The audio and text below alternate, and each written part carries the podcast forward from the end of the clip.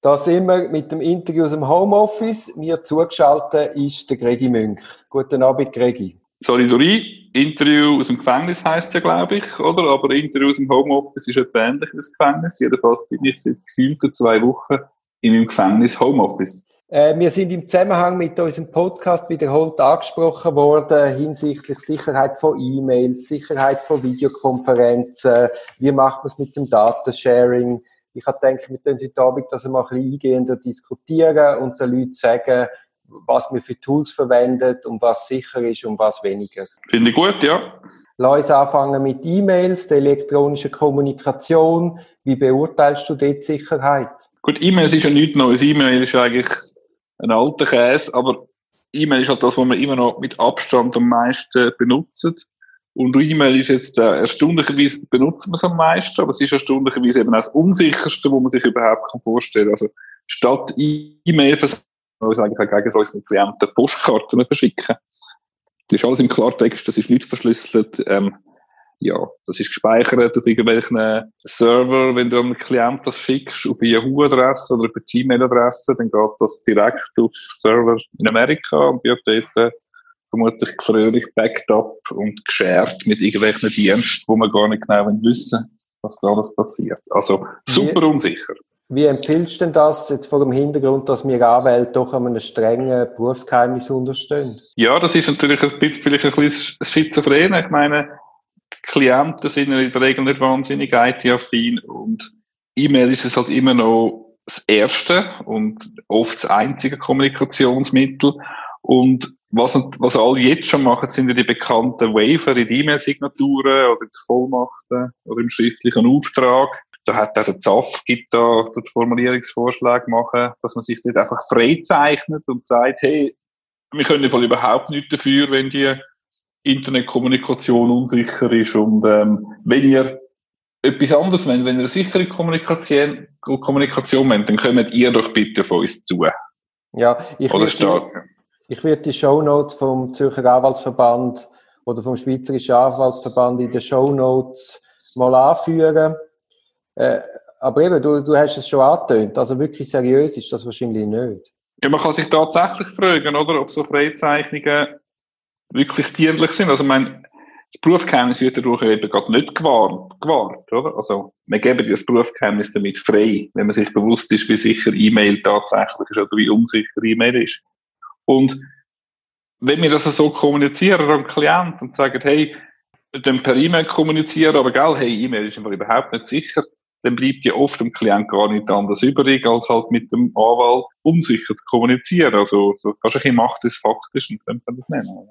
Äh, das sehe ich nicht ganz so. Man tut ja auch dort unterscheiden, ist es wirklich hochsensibles Material oder weniger sensibel. Also ich sage meinen Klienten immer, wenn es wirklich etwas Heikles ist, dann wechseln wir auf einen anderen Kanal, auf das können wir sicher auch noch sprechen und dass man eigentlich nur so das Belanglose via E-Mail austauscht. Ja, da bin ich jetzt wieder anderer Meinung. Also ich meine, belanglose Kommunikation gibt es grundsätzlich auch nicht in der Anwaltkorrespondenz. Was du sagst, äh, wenn es irgendwie wichtig oder heikel ist, ist das natürlich einmal in einem Kontext Strafverteidigung gemeint, oder? Was eine Strafverfolgungsbehörde nicht kann abfischen. Ähm, aber auch sonst sollte könnte man sich grundsätzlich durchaus auf den Standpunkt stellen, wenn man will sagen, Kommunikation mit dem Anwalt ist vertraulich, dann sollte man auch dafür sorgen, dass auch Kommunikation vertraulich ist. Lass uns mal schnell wechseln auf die sichere Alternative zu E-Mail. Ja, wir haben das teilweise auch schon erwähnt und wir kommunizieren ja also wir zwei kommunizieren oft schon so mit unseren Klienten, zum Beispiel mit Inka-Mail, das ist von der Post wieder zur Verfügung gestellt. Das hat noch das Gute, dass eigentlich ähm, der Empfänger braucht selber nicht ähm, schon Inka-Mail-Account, sondern kann gratis auf das Inka-Mail von uns antworten und ist nicht gesichert. Der, die Antwort ist nicht gesichert. Das ist sicher eine gute Sache. Bei Inka-Mail oder auch anderen Angeboten, wie zum Beispiel Privasphere oder auch Proton-Mail, wird zumindest gesagt, wir kommen nachher natürlich noch kurz drauf, dass die Kommunikation verschlüsselt ist und somit nicht kann abgefangen werden. Äh, man nennt das eben Man in the Middle Attack. Also man kann das nicht, also die Kommunikation zwischendurch aber nicht absaugen, das wäre verschlüsselt. Das könnte man nur bei den Empfänger oder Sender direkt auf dem Gerät. Ja, es hängt, oder es ist halt auch viele Vertrauensfrage, was man jetzt von diesen Anbietern einzeln haltet. Möchtest du noch kurz etwas zu dem sagen? Ja, also wir dürfen uns mal grundsätzlich nicht vormachen, oder? Man absolute Sicherheit gibt es nicht im IT-Bereich, wie es ja sonst im Leben nicht gibt. Aber das gibt es nicht und man kann sich da nur versuchen abzusichern. Man kann da versuchen, einigermaßen sorgfältige Abklärungen zu machen. Man muss sicher auf den Anbieter schauen und man muss dort schauen, ähm, was die einem halt einerseits zusichern und andererseits ist dort halt wirklich Vertrauen ist dort die härteste Währung. Also man muss einfach den Anbieter vertrauen und somit kann man auch ähm, Schlussfolgern, ob einem das Produkt zusagt. Und äh, die, ja, ob man das wird, sich für das wird entscheiden. Es gibt nur dann ab denen, also grundsätzlich mit so Inca-Mail oder Privasphere oder Proton-Mail, oder?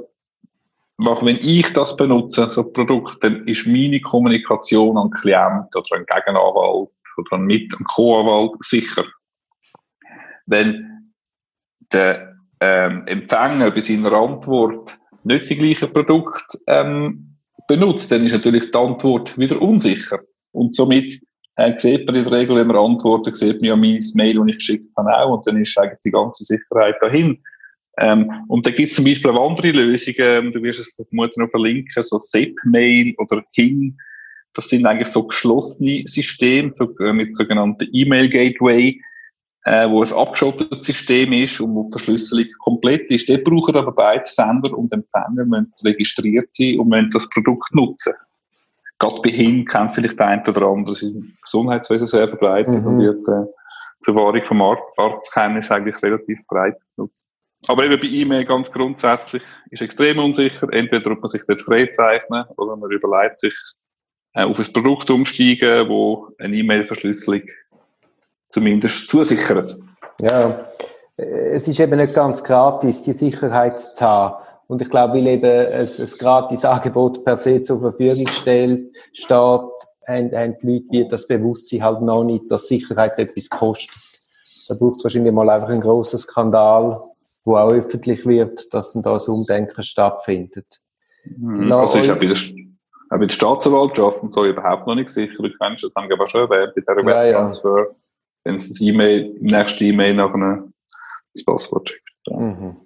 Ja, ich habe auch äh, das Bezirksgericht Zürich mal darauf hingewiesen, ich möchte die Kommunikation nicht. In meinen Augen sei eine Verletzung vom Berufsgeheimnis und vom Amtsgeheimnis aber die haben dann da nicht recht verstanden, wo da mein Problem liegt. Irgendwie habe ich dann mich müssen am Macht des Faktischen bügen und kommunizieren. Du, mein, halt. du meinst die Transfergeschichte mit dem Zwangsmaßnahmengericht? Ja, genau. Da, ja, das ist eine ganz gespässige Sache. Ja, da kommt das ist es sicher nicht sicher. Nein, natürlich ist es nicht sicher und man versteht auch nicht, warum es auf einen, nicht auf einen sicheren Kanal wechselt, wo ja zur Verfügung steht und eigentlich auch benutzt wird. Aber das nein, nein, das hat, hat halt wieder eine Sonderlösung haben. Und dann Obergericht IT hat sich doch ein bisschen verwirklicht und eine eigene Lösung gemacht. Genau. Gut, also, dann gehen wir doch zur Telefonie. Also was für E-Mail gilt, gilt ja wahrscheinlich für alle Kommunikationsmittel. Wie schätzt du Telefonie ein? Ja, also die meisten jetzt sicher im Homeoffice werden vermutlich die meisten mit ihren äh, Apps kommunizieren, wo ähm, eine, Büro, eine Büronummer tut simulieren, oder? Dass mhm. man über das Büro anläutert. Das hat ja Swisscom, sicher auch die anderen grossen Anbieter haben da super Lösungen. Ich meine, meiner Meinung nach ist das vermutlich insofern unproblematisch, auch wenn ich jetzt das technisch noch nicht ganz so können nachvollziehen aber ähm, das ist einfach gelebte Realität. Aber also wenn es mir recht ist, ist ja gerade die ganze Voice-over-IP-Telefonie von der Swisscom ja sicher nicht end-zu-end -end verschlüsselt, weil äh, das, das kann ja abgelöst werden äh, mhm. mit, mit dem BÜPF, mit den ganzen Mechanismen. Oder? Also, wenn sie es ja kaum verschlüsseln. Das wäre ja blöd. Ja. Ja, aber das mit der, mit der End-zu-End-Verschlüsselung, das ist dort, denke ich, bei der Swisscom eben nicht so. Auch wenn es End-zu-End verschlüsselt wäre, müssen wir bereits bei normalen äh, Swisscom-Gesprächen auf Staatstrojaner zurückgreifen, um überhaupt können Kommunikation abgreifen. Aber eine End-zu-End-Verschlüsselung ist, ist grundsätzlich so, dass die ganze Kommunikation verschlüsselt ist unterwegs und eben von dem Mann in der Mitte nicht kann abgelost werden und die Verschlüsselungen, die sind eigentlich mit gängigen, äh, aktuell kann man das nicht knacken. Selbst mit Supercomputern kann man die, die gängigen Verschlüsselungen gar nicht knacken. Ich telefoniere einmal mit Streamer. Genau, das macht ja der Bund offenbar mit, mit Streamer kommunizieren. Also, die haben das auch so Guidelines ausgegeben, dass Staatsbeamte untereinander für heikle Sachen über Streamer kommunizieren. Ähm, das ist auch zu verschlüsselt, Streamer.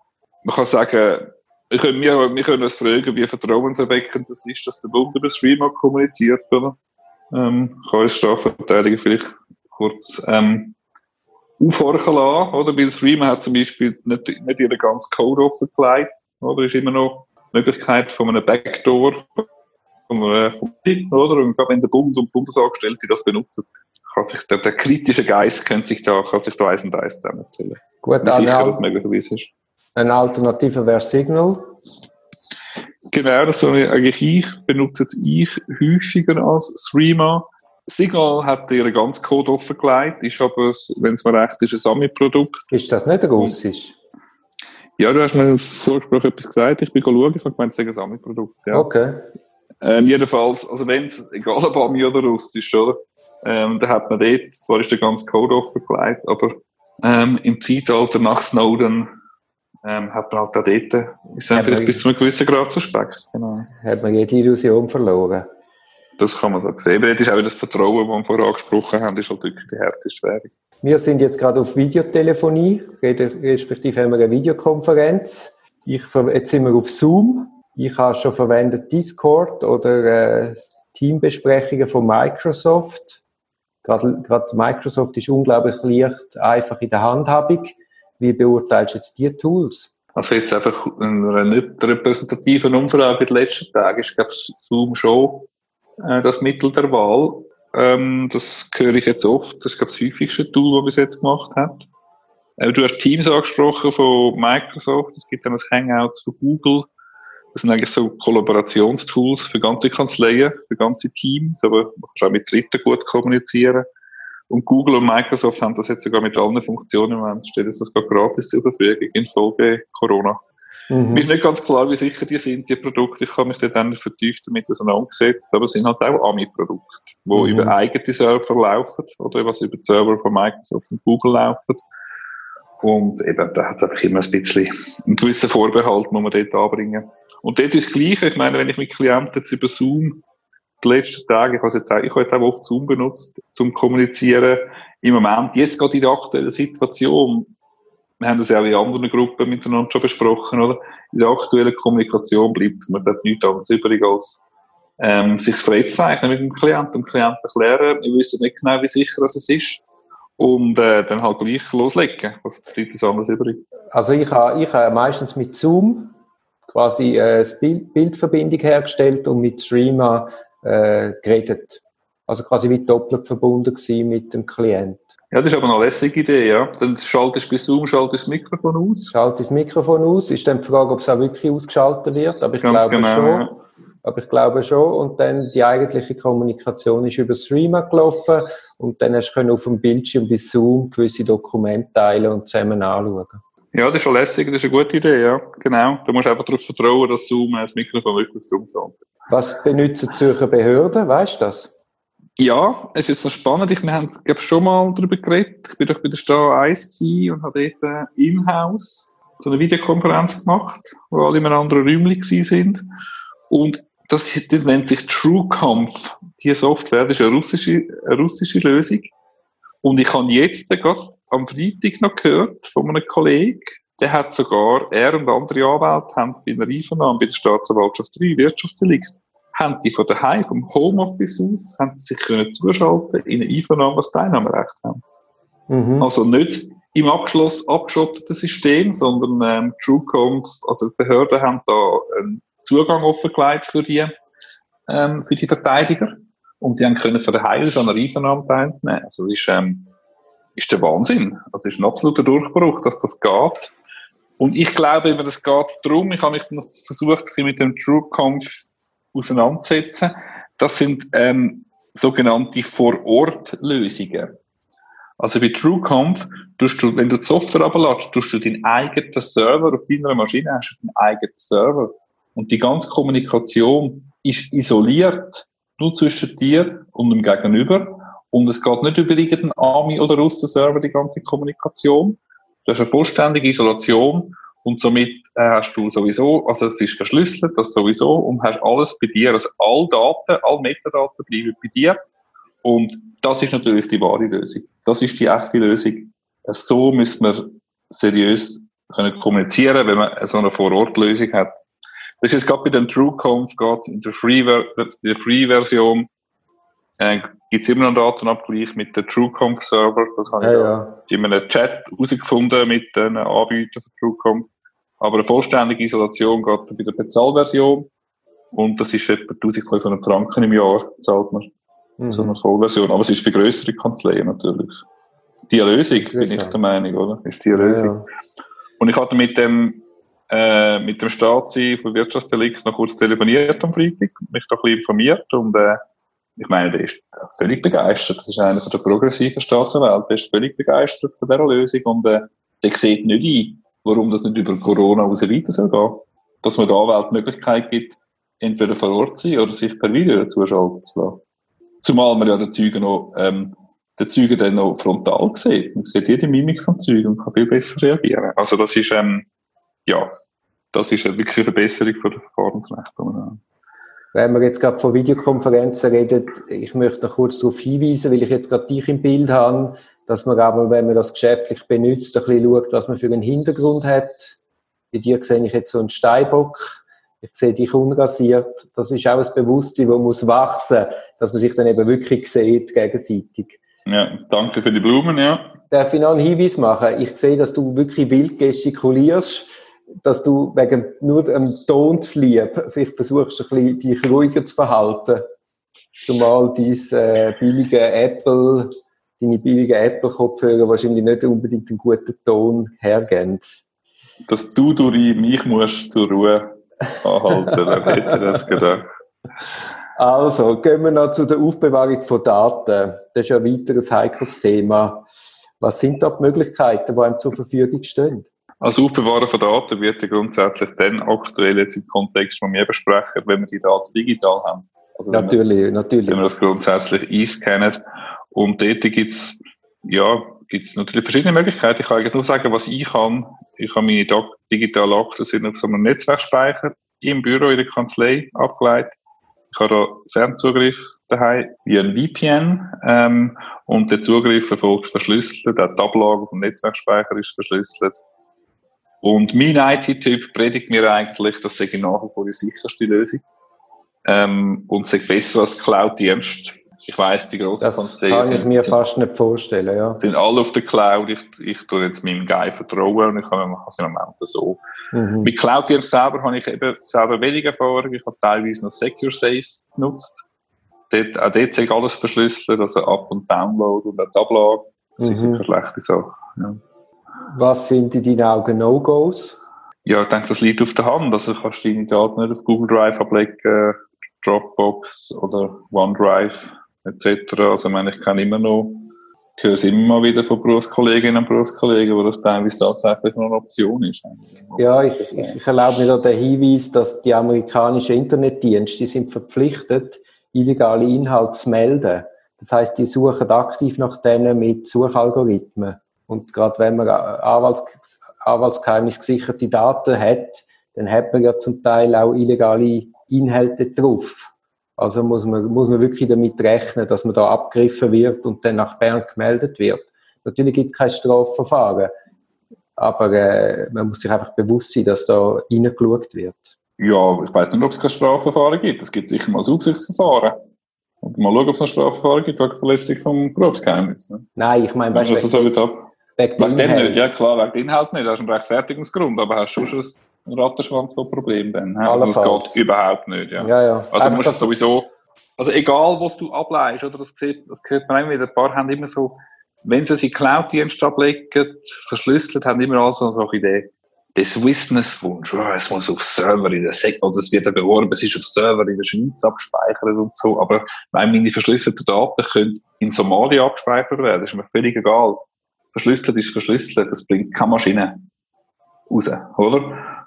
aus Überlegungen von Rechtshilfe etc. kann man sich überlegen, ob es einfacher ist, wenn die Daten in der Schweiz abgespeichert sind. Aber das ist das Einzige und sicher nicht Sicherheitsüberlegungen. Ja, nein, logisch, ja. logisch, logisch, logisch. Äh, was ist, wenn ich jetzt Daten innerhalb von meinem Büro oder mit Klienten teile? Was haben da die Möglichkeiten? Ja, also du meinst jetzt einfach, also eigentlich klassisches File-Sharing. Klar, äh, innerhalb vom Büro ist es ja kein Problem, dann hast du in der Regel haben alle Zugriff auf das gleiche Netzwerk, oder? Äh, wenn das natürlich gewisse oder kleinere Kanzleien noch nicht haben, dann musst du also so File-Sharing-Tools ausweichen. Da gibt es eben SecureSafe, zum Beispiel die Cloud-Lösung, die ich erwähnt habe. Da kannst du auch äh, Klienten oder Dritten Daten zur Verfügung stellen, kannst denen einen gesicherten Download-Link anbieten, sogar in gemeinsamen Workspace. Dann gibt es andere Lösungen, wo nur das File-Sharing möglich ist, zum Beispiel Trezor IT. Ähm, das ist mal verlinken und weitere, wie zum Beispiel Arcana, die wir mal kurz vorgestellt haben. Und jetzt gerade so SecureSafe oder Trezorit, das sind sogenannte Standalone-Lösungen. In der Regel sind die browserbasiert, da brauchst du keine weitere Infrastruktur, brauchst keine weitere Software, ist sehr unkompliziert. Gibt auch noch ganz fancy, fancy Zeugs. Zum Beispiel kennen wir von Zürich Kite AG. Eine ambitionierte Zürcher Firma, die super Produkte macht. Ähm, ist einfach teilweise, gerade das File-Sharing ist für die natürlich ein, ähm, ein Giveaway dazu. Also die verkaufen sie natürlich die ganze IT-Infrastruktur für Anwaltskanzlei und das ist in der Regel mit, halt mit Kosten verbunden. Du hast vorher Kano kurz erwähnt. Das ist ja eine Firma, wo du beteiligt bist. Wolltest du schnell euer Angebot kurz erläutern? Ja, wir haben das, glaub, das letzte Mal schon kurz gemacht. Also ich will jetzt da nicht, nicht zu viel grosse Werbung machen. Die, was interessiert, dort auf die Homepage gehen. Das ist eigentlich Sweet Transfer für Rechtsanwälte, äh, wie es äh, Trezor IT auch anbietet. Wir haben das Gefühl, wir sind noch besser als Trezor IT und andere, äh, weil wir da wirklich diverse Sicherheitsmerkmale können aufweichen um die Kommunikation sehr sicher zu machen. Wobei, ah, gibt ja. mir ganz endgültige Sicherheit. Aber euer Angebot ist allein Daten umschicken, nicht, nicht ist ein reines Daten umschicken, es ist kein Aufbewahren von Daten, es ist einfach ein Daten von A nach B schicken, genau. Dafür ist es aber auch entsprechend simpel. Äh, noch ganz kurz, ähm, noch ganz kurz, was mir jetzt gerade in den Sinn kommt, was man jetzt schon bei E-Mail oder auch schon gemacht hat, oder? Die ganzen Freizeichnungen gegenüber den Klienten. Einfach, dass sich das die Anwältinnen und die Anwälte überlegen, was ist denn Freizeichnung innerhalb? Also, wenn ich jetzt mit der Mitarbeiterin, mit dem Mitarbeiter über den Fall kommuniziere, kann ich dann über Zoom kommunizieren? Kann ich dann ihre ähm, Unterlagen mailen? Was meinst du dazu? Geht denn das, ähm, ja, beinhaltet das auch die interne Kommunikation? Ja, natürlich. Das Berufsgeheimnis ist ja, ist ja absolut. Das ist ja nicht irgendwie selektiv, mit wem du gerade kommunizierst. Wenn du Nein, ich meine nur die, ich meine nur die Freizeichnungsklausel, die wir auch benutzen. Ah nein, die gilt natürlich. Oder? Das ist wahrscheinlich so formulieren in der Vollmacht. Genau, also ich denke, das ist einfach nur allenfalls noch ein Stolperstein beachten. Genau. Sorry, ich habe dich unterbrochen. Ich kann noch kurz IT-Sicherheit allgemein ansprechen. Also sagen wir jetzt du daheim mit dem privaten Notebook. Was ist da noch zu beachten? Gut, ich habe jetzt gerade nicht das private Notebook, ich habe mein Geschäftsnotebook. Ähm, aber wenn natürlich Leute in, dem, in der Firma, in der Kanzlei natürlich kein Notebook haben oder daheim mit einem privaten Notebook arbeiten, muss man sich einfach bewusst sein. Also, das sind Basics, aber man sagt es jetzt gleich mal noch, oder? Vernünftige Virusscanner, Firewalls, alles aktualisieren, äh, auch ähm, das Betriebssystem ständig aktualisieren, also man wirklich die gleiche Sorgfalt walten lässt wie bei einer Büromaschine. Ja, das ist ganz auf jeden wichtig. Fall. Ja. Da gibt es ja auch Empfehlungen vom Bund. Ja, genau, da die Meldestelle. Melanie heißt die, glaube ich, oder? Ähm, die hat da, jetzt gerade im Zusammenhang mit Fernzugriff, jetzt von der sicheren Homeoffice, haben die Empfehlungen rausgegeben, die nicht schlecht sind, also einfach halt ähm, es Wiederholen ist von wichtigen Sachen, verwendet starke Passwörter, denken da äh, Zwei-Faktor-Authentifizierung, denken daran, dass wir auch ein Offline-Backup zur Verfügung haben, im Fall von sogenannten Ransomware-Angriff, also wenn der ein Hacker die ganze, ähm, die ganze Festplatte verschlüsselt. Das sind so 1000 Tons, die dort noch gut ähm, aufgelistet sind, die sicher empfehlenswert sind, wenn man sich die wieder in Erinnerung will. Ja, ich würde ich würd die Empfehlung auch verlinken. Dann äh, zu Datensicherheit, also wenn man zum Beispiel Cloud-basiert schafft, eben das Backup, dass man da wirklich daran denkt, dass man das noch, auch noch macht. Genau, das gibt einfach die Leute, die machen das noch hemdsärmelig, manuell, oder? Die nehmen einfach eine ein Memory Stick und dann mal beziehen alles auf den Memory Stick. Ist gar mhm. nicht so schlecht. Da haben wir gerade das Offline-Backup. Also das muss man jetzt nicht irgendwie zu fest belächeln. Man muss jetzt einfach nicht vergessen, oder? Ich habe es jetzt so gemacht, bei uns wird einfach unser Netzwerk wird täglich extern gespiegelt. und äh, der Upload ist dann natürlich auch verschlüsselt und dann unser IT-Typ tut das auch nochmal auf verschiedenen Servern, an verschiedenen Orten nochmal backuppen. Und das gab jetzt bei uns automatisiert. Genau. Mhm. Ja, also ich denke, man kennt ja die menschliche Natur und Trägheit. Ich glaube, da muss man eine automatisierte Lösung implementieren. Was unbedingt, ja, kein, was unbedingt. ja kein Problem ist. Wenn ich jetzt vom Homeoffice schaffe mit meinem privaten Computer, dann kann es ja auch sein, dass ich Daten lokal speichere. Was meinst du dazu? Ja, das ist jetzt vielleicht sogar noch aktueller, als man es lokal speichert. Denkt einfach daran, dass ihr es auch backupt, dass es wieder in euer, ins Netzwerk, in euer Prozess was, ähm, was eigentlich ähm, Backup-Routine wieder spielt. Und das andere ist, was, ich weiß nicht, ob sich das alle bewusst sind, gerade die kleineren Kanzleien, die nicht die äh, Exchange-Lösung von Microsoft haben, wo ähm, alle E-Mails backupt werden oder alle E-Mails gesichert auf einem Microsoft-Server sind, ähm, die werden ja in der Regel ihre E-Mails lokal speichern auf ihrer Maschine. Oder?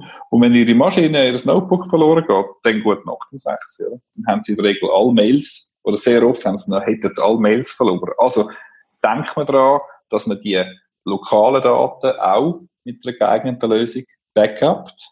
Zum Beispiel, ich habe es jetzt gerade gemacht, bei mir geht das tägliches Backup aufs NAS. Und das NAS, bei uns, das mit der Netzwerkspeicher ist ja bei uns dann wieder mit der täglichen oder nächtlichen Routine wird das extern gespeichert, Backup. Ja, und vor allem auch, dass man die Schwachstelle vom WLAN beachtet. Also nicht, dass man dort äh, ein nicht sicher konfiguriertes WLAN hat. Das tut mir auch noch wichtig.